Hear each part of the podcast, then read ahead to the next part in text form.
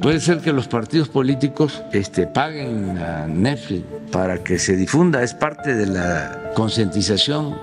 Y resulta que hay un dato que presume el gobierno donde ha bajado la desigualdad social y tú lo desmenuzas. A ver, danos tu argumento. Bueno, López Obrador nos comenta que durante su sexenio ha disminuido la desigualdad y nos dice que para mostrarlo hay que comparar el 10% de la población más pobre con el 10% de la población más rica. Sí. Y que si los comparamos, antes de su sexenio, en el 2018 con Peña Nieto, los ricos ganaban 20 veces más que los más pobres. Sí. Sin embargo, con él, o ese es su argumento, ahora ha caído en 18 a 18 veces. 18 veces más los del decil eh, eh, ganan los del decil alto, más alto. Correcto. Que el 10% más pobre de este país. Correcto. Entonces me di a la tarea de analizarlo, como dices, de desmenuzarlo y de ver si es verdad que había sucedido. Eh, traje muchos audios cortos que de alguna forma em, aglutinan, desde mi punto de vista por lo menos, el cuarto informe de gobierno, que pasa tan rápido el tiempo que ya Llevamos cuatro años con el pastor neoliberal en la presidencia y eh, espero que me perdonen que hoy, como ya se dieron cuenta, no vengo en paz. Entonces, eh, espero que esto me sirva como una especie de terapia para sacar algunos corajes que ahorita les voy a plantear. Comenzamos con un audio de, eh, Alina, ah, de, perdón, de Alina Duarte, que estudió conmigo en la universidad, que luego trabajó en Telesur y que ahorita es, según algo así como periodista de la octava que fue entrevistada en el espacio de Arturo Escobar en la octava digital. Y escogí este audio porque me parece que representa una síntesis de la completa falta de seriedad por parte de los propagandistas del régimen a la hora de analizar seriamente los primeros cuatro años de gobierno, sino simplemente darle una repasada superficial sin tocar absolutamente nada. Escuchemos pues creo que es eh, definitivamente un gobierno y sobre todo comparándolo con la, con la región, que ha habido procesos de protestas eh, por el tema de la inflación, de desestabilización eh, económica, política, social, pues creo que nos ha ido bastante bien, no ha habido dimisión de primeros mandos, ¿no? Como en países sobre todo europeos, ni cuestionamientos tan fuertes como el mismo presidente de Estados Unidos o procesos de eh, condenar, por ejemplo, en el caso eh, de Argentina, el endeudamiento que se dejó en sexenios anteriores, en periodos anteriores con Mauricio Macri, por ejemplo, y que dejó endeudado todo el país.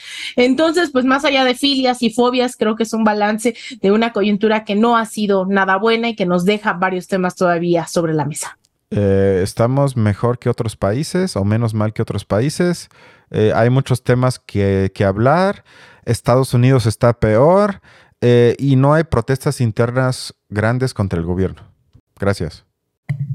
A menos que digas algo. Ah, o sea, aunque ah, tratando de ayudarle un poco a esta persona, eh, pues diciendo que, aunque tratáramos de decir que, pues bueno, no es como tú dices, como dijiste, apologista, no, dijiste algo más fuerte. Yo dije em, propagandista, pero si me pongo más ofensivo, sería una palera. Ok.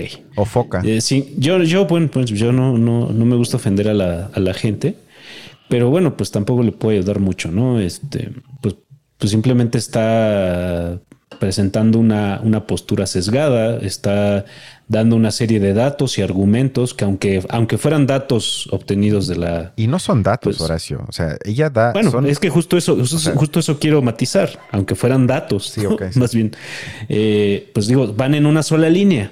Y eso pues no es una opinión política, ¿no? Eh, creo que lo que estamos tratando de hacer aquí, pues es ver cómo las cosas van en diferentes vías, eh, tienen diferentes niveles, a cada nivel hay que plantear unas cosas con cierto rigor, en otro se pueden hacer descripciones quizá más libres, pero bueno, vemos que lo que exige los problemas, la complejidad de los problemas a los que estamos enfrentados, pues no permite que de verdad nos vayamos así con una sola postura, ¿no? Y, bueno, lo que ella está haciendo supuestamente analizando los resultados de este gobierno, pues es irse en una sola postura. Y eso, pues, ya de, entrada está, es, incompleto. O no sé, no sé mm, qué, qué, podríamos hacer a partir de ello. Por lo pronto, eh, analizar un problema, no, no se puede. No, es una postura de alguien que milita en un partido político o que milita como parte de una estructura de gobierno que apoya al régimen actual, o como le quieras llamar. No tengo problema con eso. Lo que no me gusta es que en medios como la octava, eso no se diga de manera explícita, sino que aparezca en, el, en la pantalla que ella es analista y experta, me parece que en política exterior, algo así.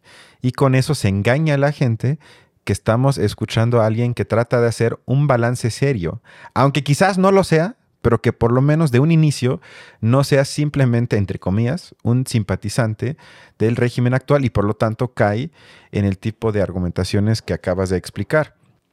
Luego hay algo que espero que tú me ayudes porque yo ya estoy harto y no lo entiendo, que es esa, eh, yo le llamaría casi obsesión obscena de ese tipo de gente como Alina Duarte, de hablar o querer hablar de la oposición y que le son lanzadas preguntas para opinar del, entre comillas, enemigo político. ¿Por qué en el régimen actual se ocupan tanto de hablar de la oposición y además de la manera que van a escuchar ahorita? Oye, Lina, y del otro lado, llegamos a este informe, vemos al presidente de la República, pero ¿qué pasa del otro lado? ¿Qué pasa con la oposición después de cuatro años que también van a jugar un papel en estos dos últimos que le quedan a Andrés Manuel López Obrador? Mira, la oposición en este país, la verdad, yo quisiera que fuese una oposición eh, realmente digna, ¿no? De argumentar, de poner debates sobre la mesa. Yo no lo entiendo, o sea, las únicas explicaciones que me puedo imaginar es, obviamente, quizás la más evidente es que con eso evitas hablar de temas del gobierno actual, pero también cuando tienen ese tipo de discurso, me recuerdan incluso a los monarcas cuando hablaban sus estupideces de que me gustaría tener un pueblo más virtuoso, que tuviese una mejor actitud, porque con base en eso los podría tratar un poco mejor, pero en el fondo son tan malos y pendejos que no se lo merecen.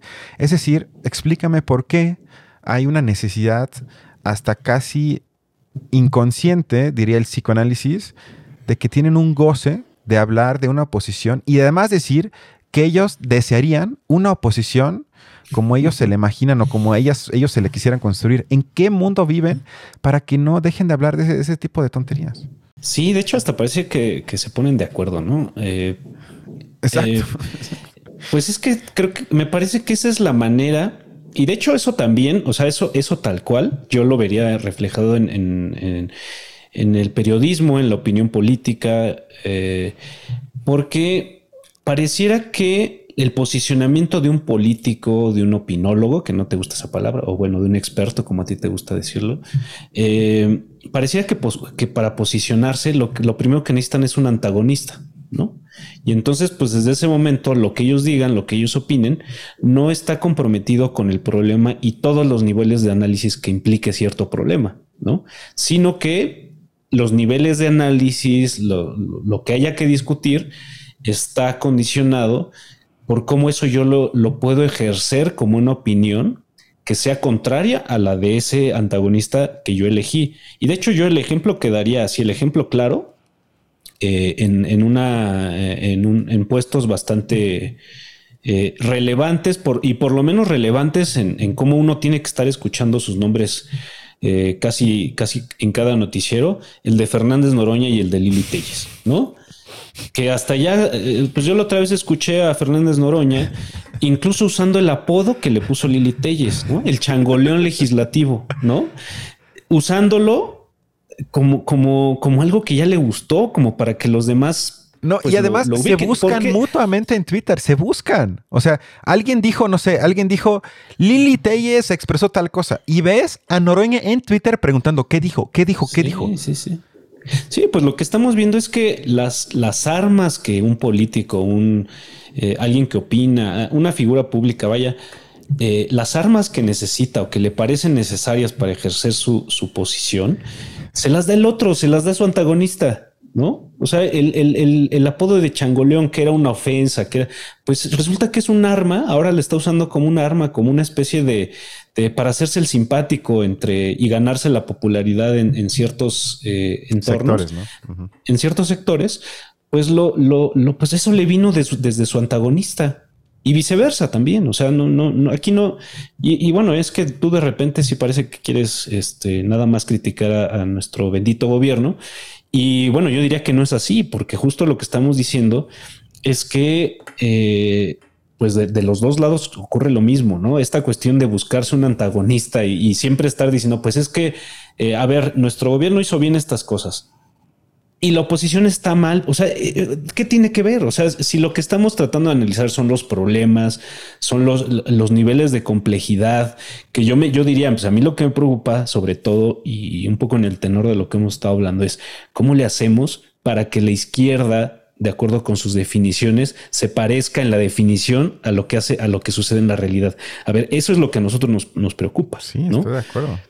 Y sin embargo, pues si eso tú lo tratas de poner en una discusión en, un, en una cámara de diputados, en, eh, en, cualquier programa de, de, la televisora que quieras o incluso también de la estación de radio que quieras, pues lo que va a suceder es que eso se va a convertir en, en un, así como una especie de pack una especie de, como si viéramos dos columnas de, del procesador, de, un procesador de textos, como si en una columna eh, cupieran ya perfectamente los argumentos que pues, seguramente va a usar uno y del otro lado los que va a usar el otro. Es decir, en eso se convierte.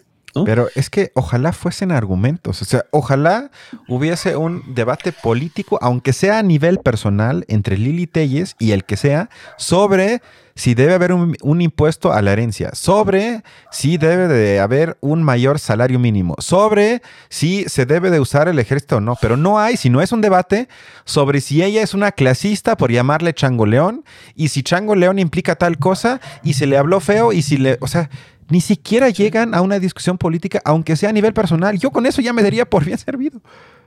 Sí, que, bueno, que se pongan de eh, lo que lo relevante son los asuntos, los problemas, ¿no?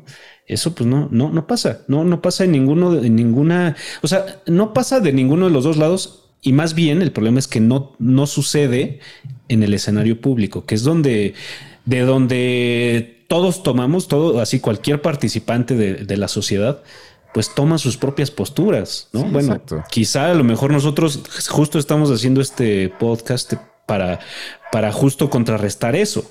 No, yo ya no.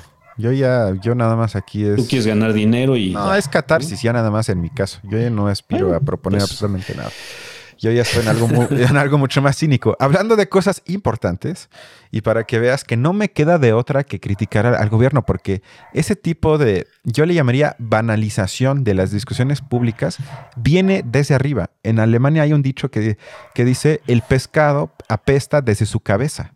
En este caso, veamos a la cabeza apestosa del presidente. Espero que YouTube no me censure esto. Un respeto, por favor. Pero vayamos con un audio de AMLO. Imagínense que sur ce dossier, un expresidente, la, la, vergüenza para los mexicanos. Calderón, el presidente Calderón no podía tomar decisiones. Síguele. Pas décider sans son ministre de l'Intérieur. Sin que regresa su ministro del Interior. ¿Quién? De, es de seguridad. García Luna. Él dijo que es una vergüenza, a ver, para, para que se entienda, eso fue un audio de hace como una semana, cuando en Netflix sale la serie sobre Florence Cassés, que se hizo pues, prácticamente viral porque todo el mundo me dijo que debo de verla, que debo de verla, y fue presentado entonces un extracto de la serie en la mañanera, en el cual el expresidente de Francia, Nicolas Sarkozy, eh, da una entrevista y expresa que se, sentía muy incómodo o le parecía muy raro que el presidente de ese entonces mexicano, Felipe Calderón, no se atrevía a tomar decisión alguna sin consultar el hoy preso y ex secretario de Defensa, Genaro García Luna. Y eso, Obrador dijo que le provoca vergüenza. Y yo nada más le contesto al presidente que a mí me provoca vergüenza que él se asuma de izquierda y no tome decisión alguna en su gobierno sin consultar a los potentados económicos. Tiene su consejo de asesores empresariales, los hombres más ricos de México, y no toma decisión importante sin consultarlos. Eso a mí me avergüenza. Entonces, en vez de hablar del pasado, que se ocupe, por favor, de las vergüenzas en el presente. Es que a veces lo difícil de esto es, es justo no entrarle a lo mismo. O sea, es decir, lo que dije hace rato, ¿no? De cómo pues justo como nosotros vemos que en el escenario público, donde están estas grandes figuras que logran un posicionamiento, dígase políticos, dígase eh, gente que opina, dígase conductores de noticieros, nosotros pues es de lo que somos testigos todo el tiempo, ¿no? No por nada lo que llegamos aquí a, este podcast a hacer pues es compartir audios extraídos de ese escenario, de ese escenario público, ya filtrados quizá, pero de todos modos es hacer eso y bueno, pues sí, la tendencia que nos surge a todos, pues es luego, luego tomar un bando de acuerdo con las fichitas que nos pusieron en, la discusión eh, esas figuras y que pareciera que como, como ellos se pelean unos contra otros, pues esas fichitas están bien localizadas o de un lado o del otro. Y entonces, no, pues yo, pues a mí me digo, con todo lo que dije hace rato, pues yo me voy con Fernández Noroña, sin dudarlo, ¿no? Y entonces cualquier cosa que se diga contra Fernández Noroña, pues yo tendría que estar tomando así de su fila de fichitas y ver con cuál entonces tengo que contestar este, ataque que viene de este otro lado. Cuando uno, uno dice, bueno, no, es que eh, incluso con las palabras que usan para referirse al presidente, es que el cacas, es que eh, todo este, este conjunto de, insultos, ¿no? Pues a mí me parece que hacer eso, hacer eso, pues es justo ir, a ver de qué lado tome las fichitas en, en, la mayoría de los casos. No estoy diciendo que tú lo estés haciendo ahorita, pero sí te aseguro que quien escuche esto pensaría que lo estás haciendo en efecto, ¿no? A mí me parece que esa ni es tu intención, ni es la mía, ¿no? Eh, o bueno, no sé, esa, esa, cara que estás poniendo a lo mejor sí. Sí, estoy algo escéptico ante tu argumentación, pero eh, para que sufras un poco más, pero luego prometo que va a ser, insisto, no menos triste, pero mucho más analítico y correcto pero antes que eso, un último audio de la sección ¿Quién es quién en las mentiras? Según la más reciente encuesta del Universal, el 80% de los entrevistados están de acuerdo con la participación del ejército en las labores de la seguridad pública, lo que coincide con la buena imagen de las Fuerzas Armadas que tienen los datos de la encuesta del INEGI sobre la confianza en las Fuerzas Armadas y en la Guardia Nacional. Qué fácil, ¿no? Si el pueblo lo aprueba con base en unas encuestas que ella cita, entonces estamos haciendo absolutamente todo bien. Y a lo, que iba con el audio es que ya también estoy harto de que se santifique prácticamente a la figura del pueblo, es decir, que se enaltezca a tal grado que se convierte en algo sagrado, sabio y por lo tanto intocable y en consecuencia en una figura que no se puede equivocar. Y eso conecta un poco con lo que comentaste hace rato sobre Chile, donde también hay algunas figuras que argumentan que no pasa nada. Si el pueblo dijo que no, por algo ha de haber dicho que no. Los que estamos mal somos los que escribimos o apoyamos el texto que estaba escrito. Se asume de, antemano que hay una especie de voluntad colectiva que tiene una sabiduría que no se puede equivocar. Y otra vez, no hay nada más conservador y no hay nada más de derecha que ese tipo de posturas. Pues sí, es, digo, yo no, sé si ubicaría eso como conservador, pero sí de una postura muy dura de un gobierno que quiere asumir que está hablando del pueblo como si hablara de una masa uniforme, ¿no? Y eso, pues... Eso es casi fascista, honestamente. Creo que por, la por las características de los problemas que se tratan de analizar, que tratamos de verle la, verle la complejidad de esos problemas, pues nos daríamos cuenta de que esa masa uniforme, pues no, está, está más desperdigada que nada, ¿no? Y que, que las cosas tiran para uno y para otro lado y para otro y para otro, ¿no? Eh, pero bueno, yo volviendo a lo que, a lo que eh, decía hace rato, pues sí, sí, a mí sí me gustaría pues evitar eh, pues caer en este tipo de, críticas que se vayan sobre la persona, ¿no? Pues que incluso ahí pues uno, uno termina dando una serie de argumentos falaces, ¿no? De, diciendo que si uno está criticando realmente el argumento o el problema, pues termina yéndose sobre la persona. La descalificación ad hominem, es decir, en contra de la persona en vez del argumento.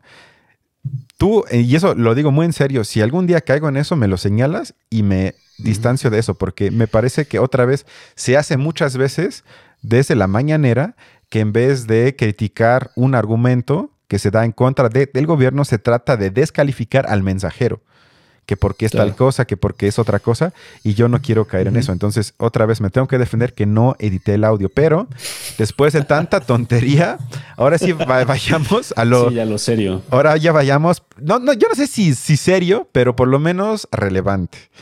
Y para, para, para comenzar, vamos a escuchar un audio que refiere muy brevemente algo que expresó el mejor amigo del presidente Carlos Slim la última semana. Escuchemos. El empresario Carlos Slim dijo que la pandemia de COVID-19 provocó una crisis económica profunda, por lo que propuso elevar a 75 años la edad de jubilación y recordó a empresarios la opción de implementar una jornada laboral de tres días a la semana durante 11 horas para abrir espacio a otras personas. Bueno, Slim, de los hombres más ricos de México, forma parte, obviamente, del Consejo Asesor Empresarial del presidente, el cual consulta antes de cualquier toma de decisión mínimamente importante. Y puse este audio porque casi me dieron ganas de vomitar al escucharlo, porque, primero, si esto no es lucha de clases, yo no sé qué es lucha de clases. Esto es lucha de clases de arriba para abajo. ¿Por qué?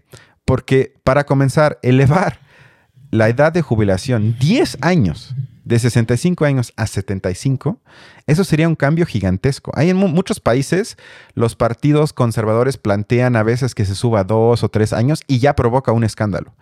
Islim propone subirlo 10 años, es decir, que la gente se jubile hasta los 75 años. Ahora, nada más un dato. La esperanza de vida de los varones en México es de 73 años de las mujeres es 78 años. Es decir, en promedio, digamos, 75 o 76. En pocas palabras, el hombre, o uno de los hombres más ricos de México, plantea que trabajemos hasta la muerte. Eso, presidente, sí es una vergüenza y no escuché que usted estuvo indignado, que se planteara en la mañanera, que hubiese hashtags en Twitter, que hubiera Alina Duarte quejándose. No escuché absolutamente nada sobre algo que me parece gravísimo y que podría afectar a más o menos 80 millones de mexicanos. ¿Qué pasó? Oye, pero está diciendo que sí, trabajaba hasta la muerte, pero tres veces a la semana, ¿no? Bueno, esa es otra, esa es otra parte del audio que corté, pero que suena progresista, pero no lo es, porque lo que él plantea es que trabajemos tres o cuatro días a la semana por la mitad de salario que recibimos hasta ahorita. Y tú y yo, que no tenemos que profundizar sobre eso porque lo hemos planteado aquí varias veces, si apenas te alcanza ahorita y a la mayoría no le alcanza, ¿cómo le vas a hacer ganando la mitad que ahorita? Tienes más tiempo libre, pero no puedes vivir, lo cual va a provocar que, que la gente tenga que buscar varios trabajos porque en varios países se ha planteado ese tipo de modelo y cuando se ha implementado, lo que pasa es que la gente gana, tan poquito que trabaja tres días en un lugar y los otros cuatro en otro lugar, lo cual sale en lo mismo, excepto que las ganancias de las empresas suben aún más porque pueden pagar aún menos. Eso es otra parte que yo quité porque que es igual de ofensiva, pero dije, bueno, ya es demasiada ofensa y ya no la puse, pero me parece igualmente indignante. Sí, sí, porque aquí estamos tratando de eh, analizar el problema eh, de acuerdo con pues ciertos aspectos eh, que son ingredientes de, ese mismo problema, que es justo pues la, condición base de desigualdad en la que viven todas esas personas a las que se supuestamente se va a aplicar una política laboral como esa, ¿no?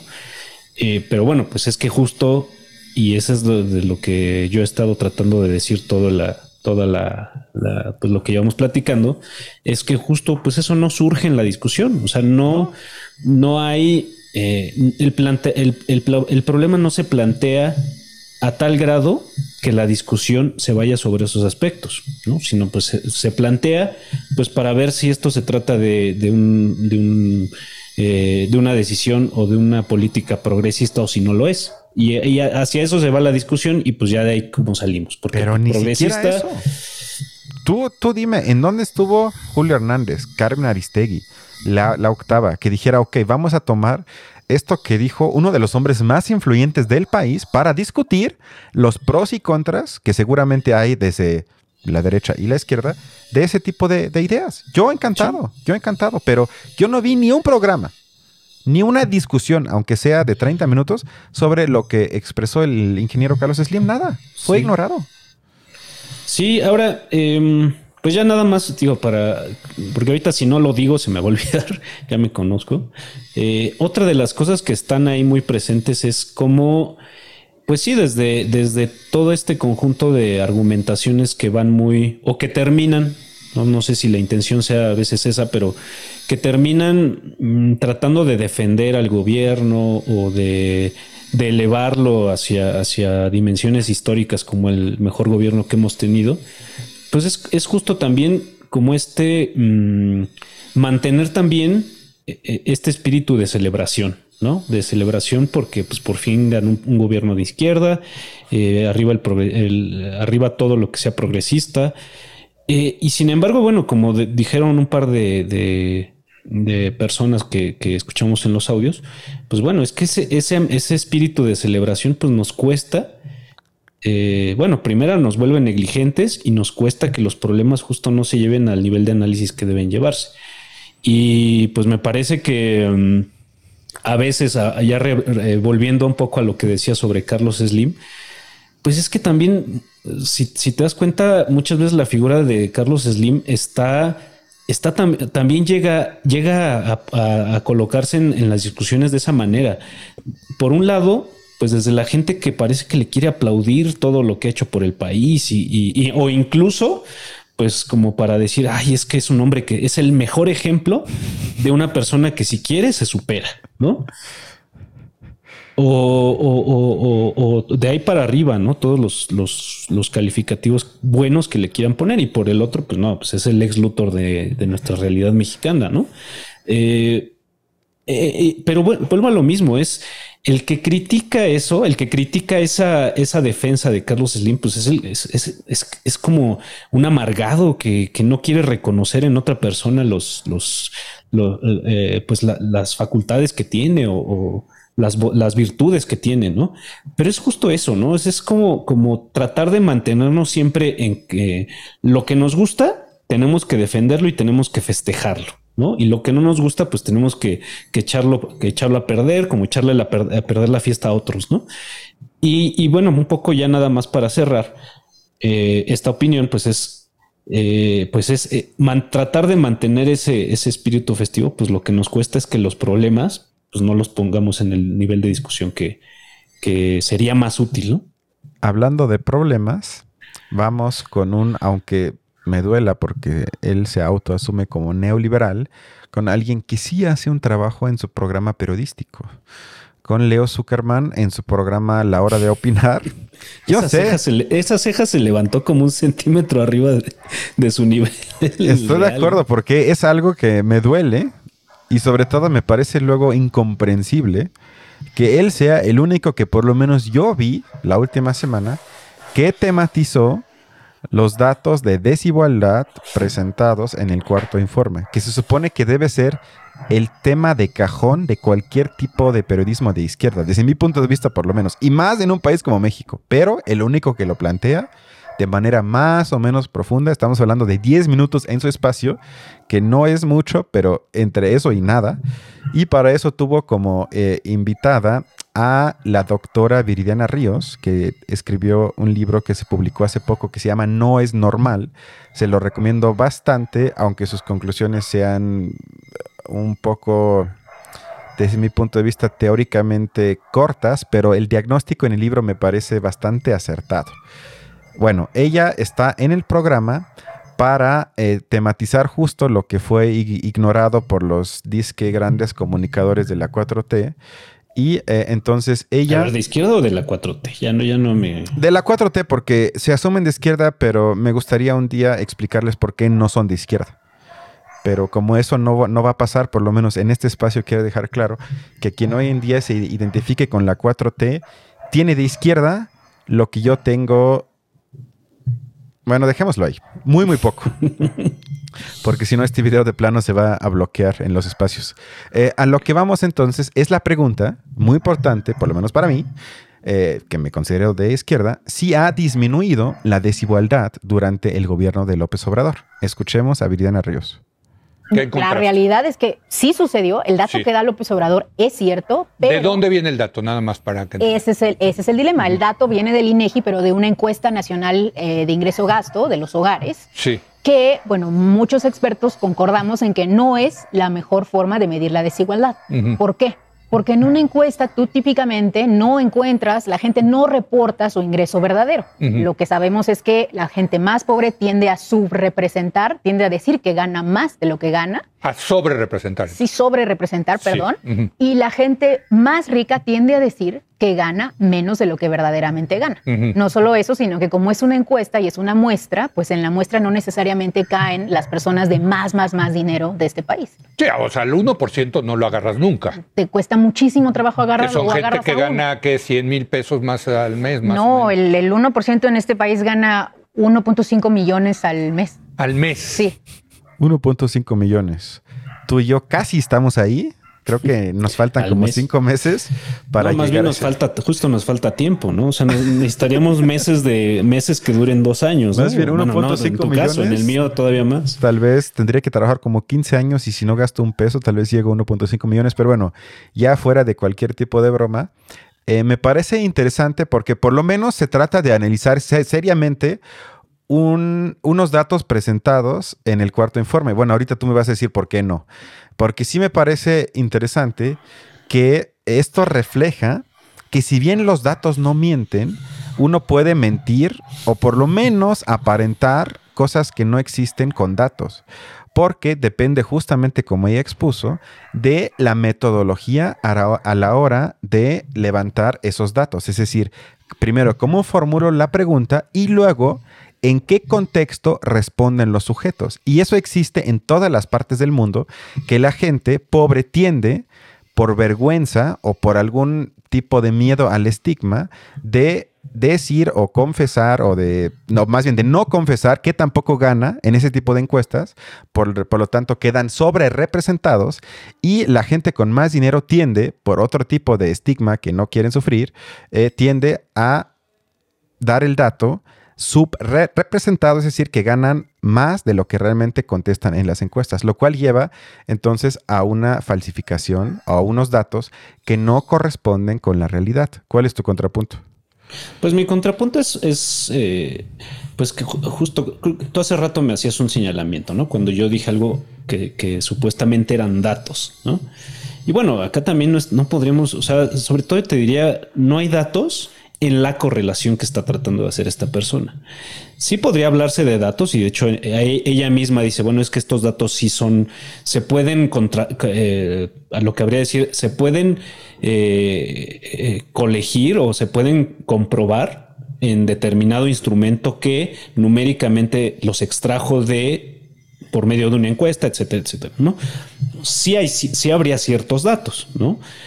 Pero decir que esos datos se correlacionan con otros supuestamente datos que son los de ah, la gente, la gente eh, pobre tiende a, su, uh, a sobre a sobreestimar sociológicamente está comprobado.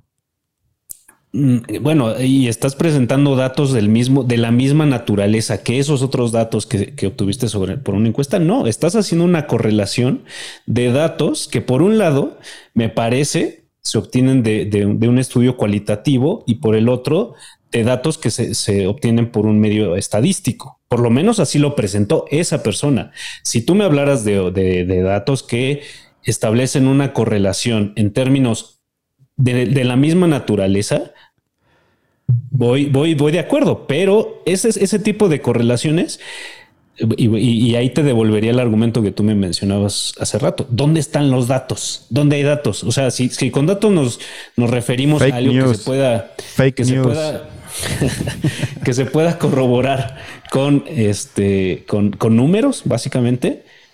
Bueno, pero si no, si no es así, pues eh, hay que presentar las cosas de otra manera. Ahí es donde sí me parecería que fuera, fuera de que me parezca que es una opinión o una, mm, eh, un aporte lo que acabas tú de presentar de esta persona, me, yo podría considerar que así es. Sin embargo, pues no deja de ser algo que pasa por una opinión medio que podría prestarse a la manipulación. Entonces, Ahí está. Te voy a hacer como te, Donald devuelvo, Trump ahí te devuelvo tu conferencias de audio, prensa. así. Tú eres fake news y ya te voy a quitar el micrófono.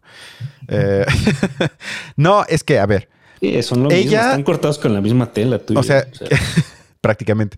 Tienes un punto quizás por mi exposición incompleta, pero lo que ella hace, y creo que eso es muy difícilmente, por lo menos se podría objetivar, perdón, se podría contradecir, es que ella toma como base, como cualquier economista seria o serio, no eh, los resultados de encuestas del INEGI de cada país, sino cómo se sacan los datos económicos serios en cada país, se salen, eh, perdón, se, se sacan de los datos del SAT, que a la hora de, de pagar tus impuestos y de cumplir con ciertas obligaciones fiscales, es más o menos fácil determinar tu nivel de riqueza, ya sea por tus estados bancarios como individuo privado o ya sea por tus ganancias eh, como empresa, es decir, como figura no individual. Ella lo que critica es que el presidente no se base en ese tipo de datos que no son perfectos, porque estamos hablando, bueno, ¿y qué pasa con la gente que va de impuestos, el sector informal? Estoy de acuerdo. Sin embargo, estamos en este caso hablando no de opiniones de la gente recaudadas a través de impuestas mal impuestas, a través de encuestas mal hechas, sino de datos recaudados por el SAT. Y lo que hace Obrador no es basarse en esos datos, sino él toma como fundamento los datos recaudados por el INEGI. ¿Por qué? Porque representan una imagen de reducción de desigualdad que no corresponde con los otros datos recaudados por el SAT. Por lo tanto, me parece, pues, ¿cómo se podría contradecir eso? Alguien está engañando y no es Viridiana Ríos la que está engañando. Ah, bueno, pero lo que tú presentaste aquí no fue esto que me estás diciendo. Asumí que era obvio, compañero. O sea, estoy tratando aquí de li- liberar. Yo te dije, esto va a ser de más nivel, entonces ponte al tiro, ¿no? Pero bueno, regresando a lo importante, ¿cuál entonces? A ver, eso va a ser un quiz, una, una pregunta. Obrador dijo que la diferencia entre el 10% más rico en México y el 10% más pobre es una relación de 18 veces a 1, es decir, que son 18 veces más ricos el 10% más rico de México comparado con el 10% más pobre. Ahora, basándonos en los datos, vamos a ponerlos más realistas del SAT, ¿cuánto es la diferencia? Ah, no, no, perdón, yo no te podría dar ese. No, pero una Adelante, aproximación. por favor. Una aproximación. Adivina. Ay, no, no, de verdad, de, de verdad no podría ser una estimación acerca de eso. Obrador dijo 18 ¿Adivino? veces. Si no es eso, No, obviamente pues, es más alto, o sea, pero ¿cuánto? Pues unas 50 veces, quizá. Eres bueno, eres bueno. Escuchemos a nuestra compañera Viri. El dato ya ajustado, Ajustado. ¿Cuánto gana el 10% más rico de este país? el 10% gana 200 mil. 200 mil al mes. 200 mil al mes, por hogar. No Por por, hogar. persona, por hogar. Ok. Entonces, si tienes dos ingresos, serían dos personas que ganan 100 mil en promedio. Exacto, exacto. Pero si ¿Y tú, el, el más bajo? El decil más eh, bajo. 3 mil pesos, 3 mil 200 3,200. por hogar. Ok, como somos buenos en matemáticas, la correlación es más o menos 68 veces más. Estuviste más o menos cerca. Pero hay un brinco gigante entre una desigualdad 1 a 18 que 1 a 68. Es decir, no estamos hablando de, que sea un poquito diferente, una falla pequeña en la, esta- en la construcción de números, sino estamos hablando de algo que es tres o cuatro veces más desigual que lo planteado en el informe oficial por el presidente. Y esto lleva al siguiente audio, y creo que ya complementa lo que acabamos de discutir ahorita, es que eh, esto qué significa entonces ya en términos concretos para el nivel de desigualdad existente bajo el gobierno de López Obrador. No, esas son como cerca de 70 veces, Es porque que- ya es el exacto. dato ajustado. Exacto. Eh, de hecho, ese es el gran problema, que A el ver. dato que nos da López Obrador es el dato no ajustado, es el dato no correcto, y entonces con ese dato pues le va muy bien, digamos, Sí. a, su, a su sexenio, pero con el dato verdadero, uno, sí se disminuye un poquito la desigualdad, pero la Sí. razón por la cual sucede, y eso es lo más importante, es porque observamos que todos los niveles de ingreso en este país están ganando menos.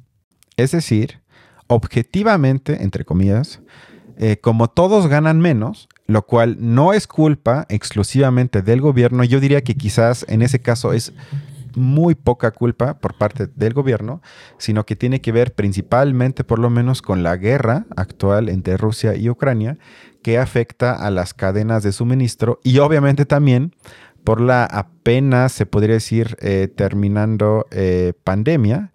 Esto provoca entonces que en los datos haya una leve disminución a la hora de medir la desigualdad, lo cual seguramente no podría ser festejado como un logro, sin embargo es presentado como uno en el cuarto informe. Sí, tiene mucho cuchareo. Ahora, eso a mí me parece que no, no excluye la posibilidad de que también este tipo de opiniones tengan un cuchareo, ¿no? Nada más. ¿Pero cuál? Pues sí me, sí me, parece que justificar que ese sea el mayor, el, mejor indicador, eh, es decir, eh, abordar las cifras del SAT sean el mejor indicador y no lo es las estadísticas del INEGI, también es, también es, también parte de una opinión. Claro que lo, claro, que, lo es. Claro que no. E, y al ser una opinión, tiene que ser justificada. Digo, no me parece. Digo, a mí, por ejemplo, un asunto donde me parece que, ocurrió exactamente lo mismo, pues es, por ejemplo, en la subestimación de los casos de COVID durante toda la pandemia, ¿no? Se sabía, porque eso sí se, sí se dijo, que sí había otras maneras de, llegar a una estadística, por lo menos un estimado de los, del número de casos reales eh, de contagios de COVID. Pero, pues lo que nunca se explicó es si efectivamente habría que optar por una cosa por la otra, justificado por tal o cual motivo. Eso me parece que nunca se puso en la discusión, por lo menos en las discusiones a las que pues una persona como yo tiene acceso. Y pues en este caso también está ocurriendo lo mismo. Sí, sí, sí hay cuchareo, o sea, e, es evidente que lo hay, ¿no? Eh, en este caso yo no lo veo porque estamos hablando, ¿cómo vas a comparar una encuesta donde la gente es preguntada cuánto gana? Y si me preguntan a mí, yo puedo decir gano un millón de pesos al día eso entraría a la encuesta, porque ellos tienen que confiar en lo que yo digo. Sin embargo, los datos del SAT, no, digo, puedo engañar, pero en ese caso ya me arriesgo muchísimo porque puedo caer en una especie de fraude fiscal con consecuencias legales jurídicas. Es decir, ¿cómo vas a comparar un dato numérico con una opinión que está influida por prejuicios, estigmas y lo que sea por parte de encuestas del INEGI. Para mí eso no tiene punto de, comparación pues, entre nivel de seriedad. Pues yo lo que te diría, bueno, por más que haya si, haya un, mayor nivel de seriedad, porque hay, bueno, es que quitaría lo de seriedad, pondría hay más datos numéricos. Eh, lo que sí te estaría diciendo es que, pues por lo pronto estarías, estarías analizando una, una población totalmente abstracta. Ajá. En el sentido de que dime, dime si el 10% más pobre, si en los fenómenos de pobreza de verdad extrema, el SAT, el SAT tiene eh, un, acceso a ese tipo de, de, de, eh, de, salarios o de, datos sobre sobre lo que ganan las personas que de verdad no ganan lo suficiente ni siquiera para declarar impuestos, para que su, salario aparezca reflejado en una nómina. Eh, Exacto. Por eso, en todo caso, la situación está aún peor de lo que reflejan los datos. ¿Estás sí, y por eso, y, por, e, y justo por eso habría que justificar si esta es la mejor manera de medirlo. ¿Me explico? Es la única manera que hay para llegar más o menos a algo. No, no hay otra. Si no, ¿cómo le harías? No, pero por lo pronto la elección de esta manera, pues es una tendencia, lo es. Es correcto, y es la manera aceptada en todo el mundo de más o menos medir la desigualdad en los países. Eh, pues bueno, no sé, no sé a qué estaremos recurriendo en ese caso, pero pues me parece que Tomos es algo que exige justificación. Y tomarlo como argumento para discutirlo en un problema, en un programa de noticias, pues, este, pues es una tendencia, es, ejercer una tendencia, es ejercer una opinión de cierto corte, lo es. Hablando como sería lo opuesto, como sería lo opuesto también, seleccionar los datos del INEGI para en un, en un programa de noticias, de opinión, decirlo como la encuesta que, a, la que, a, la, que le estamos otorgando validez, también lo es. Ah, bueno, pero eso, es como si digo, voy a igualar un sondeo que yo hice en Facebook o sea, vaya, vaya, lo que yo estoy señalando es que objetividad no hay en ninguno de los dos casos. Nunca dije eso. lo único que yo diría es que unos argumentan con datos lo más serios posibles en este mundo actual y los otros argumentan con encuestas eh, donde extraen datos que pueden presentar de tal manera para aparentar una realidad un poquito mejor que la anterior. Y si tengo que escoger y evaluar esos dos tipos de abordajes, pues me parece que uno se puede analizar y criticar, porque siempre se puede criticar, y el otro no es, no es otra cosa que simple propaganda. Un lado se puede criticar como lo has hecho, pero el otro es propaganda. Punto. Es lo único que quise señalar. Pero hablando de propaganda, que es lo que, es lo que tú ahorita haces, la última media hora. En los dos lados. No, entre nosotros dos, el único que saca propaganda eres tú. Lo quiero señalar claramente y te voy a censurar. no, bueno, hablando ya pues en serio. Creo que sí me vas a censurar. Sí, sí, te voy a censurar. Sí, sí, sí. Aquí no hay libertad. nunca lo prometí, de hecho, nunca lo anuncié, sino aquí hay una monarquía. Em, hablando ya casi para terminar, ¿cuáles son entonces? Según Viridiana Ríos, y me parece muy interesante, los datos más importantes sobre la desigualdad actual en México. Bueno, mira, yo, yo daría dos datos que me parecen muy concluyentes. El primero es que México es el tercer país más desigual del mundo. Si tú miras cuántos ingresos concentra el 1% más rico, estas familias que te comento que ganan 1.5 millones al mes, sí. esas familias concentran más riqueza que casi, que la, casi la totalidad de los países del mundo. Solamente hay dos países peores que México la República Centroafricana y Mozambique. Entonces, no, no, este no es el país que debiéramos tener. O sea, como dices, no es normal que nuestro país tenga estos niveles o sea, Es, México está peor que cualquier país de América Latina. En ese dato en específico, sí, que es la concentración, es la concentración de ingreso que se queda el 1% más rico. Exactamente una y otra vez me tengo que chutar la argumentación que ya no aguanto. Cristian, es que no hay dinero. Es que no podemos subir más, los salarios. Es que no puede haber más, más becas porque no hay dinero, no hay dinero, no hay dinero. Y debe haber una especie de austeridad republicana para que sea una competencia jodida entre la gente que tiene ya aún poco. O sea, hay dinero y hay muchísimo dinero en una parte de la población. Y un gobierno, otra vez que se asume de izquierda, debería de por lo menos plantear en la discusión pública que ahí podemos agarrar para lo que tú quieras, becas, metro, eh, el tren Maya, el aeropuerto, lo que sea, pero hay muchísimo dinero en muy pocas manos en este país y que eso no sea discusión en el espacio público, hablando de vergüenzas, eso sí es una vergüenza, presidente. Yo no soy tu presidente, no sé por qué me dices eso. No, no, es que estoy... Eh, haciendo un ejercicio psicoanalítico donde le hablo eh, a un gran otro, que en este caso el gran otro que nos está viendo es el presidente, aunque no esté presente.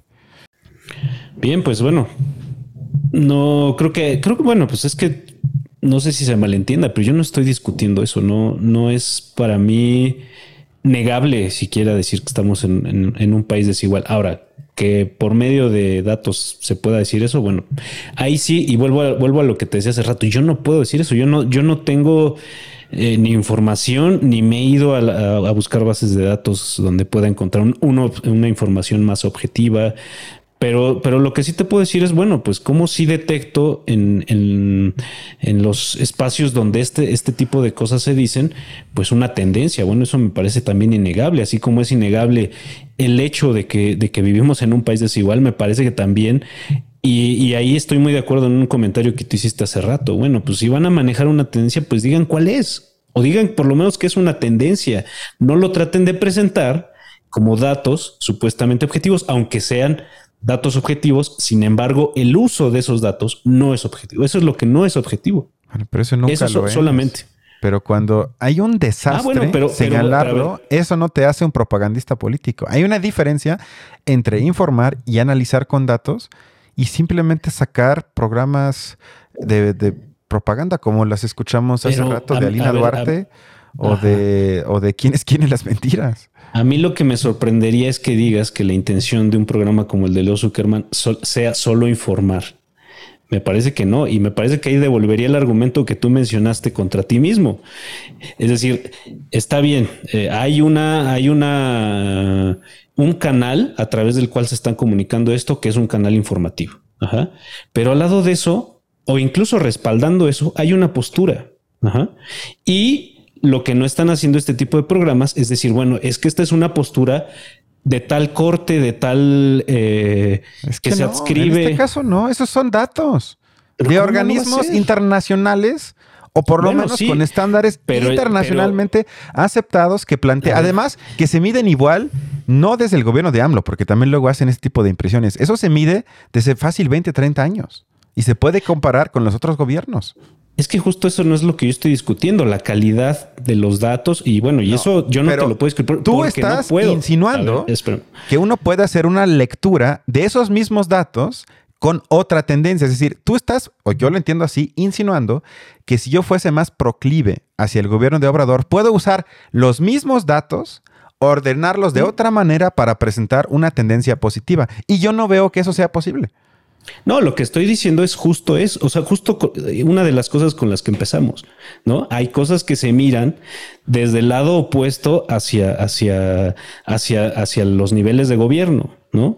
Y sin embargo, cuando se ocupan esos niveles de gobierno, pues bueno, justo es muy cómodo, o, bueno, es, muy, no, es que sea muy cómodo, es muy eh, fácil hacer que nuestra postura se instale y se ejerza desde, esto, desde, desde, este tipo de datos y no deja de, y, como no lo era, y como no, así como cuando el observador hacía campaña y decía que la militarización y que iba a devolver los, los, eh, eh, los, a los, perdón, no, recuerdo el término exacto, pero a los batallones, si quieres, a los cuarteles, ¿no? Cuando él decía eso, estaba haciendo, estaba señalando, pues sí, un problema que todos tendríamos, si somos gente coherente, tendríamos que señalar como un problema. Y en ese caso lo estaba haciendo para ejercer una crítica a un, a, un conjunto de gobernantes, eh, figuras públicas que consideraba sus opositores. sí, es que justo es eso. No, yo pero yo, yo, yo, estoy, yo voté por el presidente y, y, ahorita estoy. Y, estás tratando de dar esta argumentación no, también. No, no, lo único que estoy diciendo es que no existe tal agenda que, que tú tratas de insinuar, porque tú dices en este programa de Leo Zuckerman, con la invitada, en este caso de Viridiana Ríos, ellos tienen una agenda anti-obrador que tiene que hacer explícito, porque si no, se deja la impresión de que están engañando con datos que están ordenando de tal manera de golpear al gobierno. Y eso no es cierto. Yo no, mira, no, una, no mencioné engañando. eso, eso sí, no, yo Dije que lo estabas insinuando. Eso sí siento que estás insinuando, porque estás diciendo que esta, este programa no es objetivo, que estoy de acuerdo, ninguno lo es y que como tiene... Justo es, a lo que yo quiero llegar, pero nada más. Es que, pero a ver, tú dices que yo caigo en... más bien, que yo... no, lo hice personal. No, no, no, pero espérame, espérame. Somos amigos, ¿cómo voy a hacer no, eso? No, no, no, no. A ver, obviamente e, esto no es personal, pero tú dijiste que lo que yo ahorita dije con el argumento que no es argumento, que compartimos e, ese argumento que no es argumento, el hecho de que yo voté por AMLO y por lo tanto, eso es una falacia, estamos de acuerdo. Pero yo siento que el que dijo en todo caso entonces el lugar común eres tú al decir que ningún programa es objetivo. Yo nunca dije eso, ni Leo Zuckerman dice eso, y por lo tanto no, no entiendo exactamente entonces por qué resaltaste varias veces ese hecho. Porque, bueno, porque me parece que cada vez que yo traté de decir que por más que, al lado de unos eh, datos como los del INEGI hay este otro conjunto de datos que son los datos que se extraen de información del SAT, etcétera, hay de todos modos la necesidad de justificar por qué se utilizan unos u otros, ¿no? Y en un programa de noticias, esa justificación implicaría que se está tratando de sostener una postura o la otra. Tú me, digamos, lo que tú me respondías ante eso es que justo esta, esta eh, postura donde se utilizan los datos del SAT no necesita justificación. No tendría por qué justificarse, tendría que validarse porque es objetiva. Y me parece que eso implicaría que no estemos viendo que el programa donde se está ejerciendo esta opinión, pues no, es que justamente no, digamos, no equivale el hecho de que yo acepte como objetivos los datos del, del, SAT por encima de los del INEGI o que tenga un mayor, un mayor grado de validez de acuerdo con ciertos criterios, no implica que yo no pueda decir que este, este programa en, ese programa yo alcanzo a intuir cierta intención que representa una postura de cierto corte. Y eso creo que me parece que en tu opinión, cuando tú me, tú me contestas esto, diciéndome que los datos del INEGI son objetivos como tales y quien los mencione al revés. estará de su boca solo estarán saliendo eh, datos objetivos, pues me parece que ese sí, ahí sí, ahí sí hay un problema implicado, porque estamos hablando de lo que hemos estado diciendo todo el programa, que una cosa es analizar los problemas y otra es las posturas que se ejercen en el escenario público, sobre todo de escenario público de figuras que se quieren posicionar de una u otra manera. Si tú me, si tú en este caso me dices que Leo Zuckerman no es una figura que se intenta posicionar de una u otra manera, pues ahí te diría que si estás equivocado. Y lo dije. Creo que fue lo primero que dije. Que él se autoasume como neoliberal. Más claro, imposible. El problema, ¿sabes cuál es? Y qué bueno que lo que. Ah, ¿Se asume? O sea, eh, eso está. Eh, eh, este, entonces tú me dirías que el programa de Leo Zuckerman sí es un, un, programa donde tú, donde encontrarías esta virtud que tú en otros programas señalarías más bien como un defecto, que es un defecto de no, de no reconocer explícitamente la postura política que uno defiende. En el programa de Leo Zuckerman sí. Él lo ha dicho varias veces. Yo soy un convencido neoliberal. Y luego argumenta, y por lo tanto, esto no me gusta. Hasta sus, ah, es que a veces tiene invitados, él ha hasta invitado a alguien como Paco Taibo, por ejemplo. Y cuando invita a Paco Taibo, Paco Taibo le reconoce, yo no soy fan de Paco Taibo, pero hasta él le dice, tú eres de los pocos, se lo dice a Leo Zuckerman, que por lo menos se asumen como neoliberales. Ahora, yo no soy neoliberal, pero lo que es curioso, y por, por eso dije, qué bueno que lo mencionas, que él muchas veces festeja y festejó decisiones del gobierno actual porque dice, esas son posturas neoliberales. Yo estoy feliz con lo que está haciendo. Ok. Bueno, entonces más bien lo que estamos descubriendo es que yo no escucho el programa de Leo Zuckerman y que a ti te encanta el programa de Leo Zuckerman. No, pero a ver, tú, pero tú, tú, tú dime otro espacio que tenga más o menos audiencia en donde el conductor abiertamente acepte y programe su postura política. Casi no los ubico. Bueno, eh, porque bueno, yo sí, sí los programas que llevo a escuchar, bueno, para empezar los escucho de una manera un poco más aislada. Eh, a mí la verdad es que la llegada de los podcasts me, parece muy bueno cuando separan este, los, las temáticas que van a tratar y, el, y la persona que lo va a tratar. Ahora, sí, la mayoría de los programas que yo escucho, sí hay un reconocimiento de cierta, ciertas posturas de izquierda, sí lo hay. Sí. Así, y digo, el problema, el problema es que, y no sé si tú en ese programa detectes esto, es que se habla mucho de bulto. ¿no? De decir, es que es de izquierda y como si uno ya en automático entendiera a qué se refiere. Exactamente. No sé si en el programa de Leo Zuckerman existiría el problema que de que, de que él diga, ah, soy neoliberal, pues también esté cometiendo el mismo. Aunque no lo creas, aunque no lo creas, lo tiene clarísimo. Hasta cita autores y libros.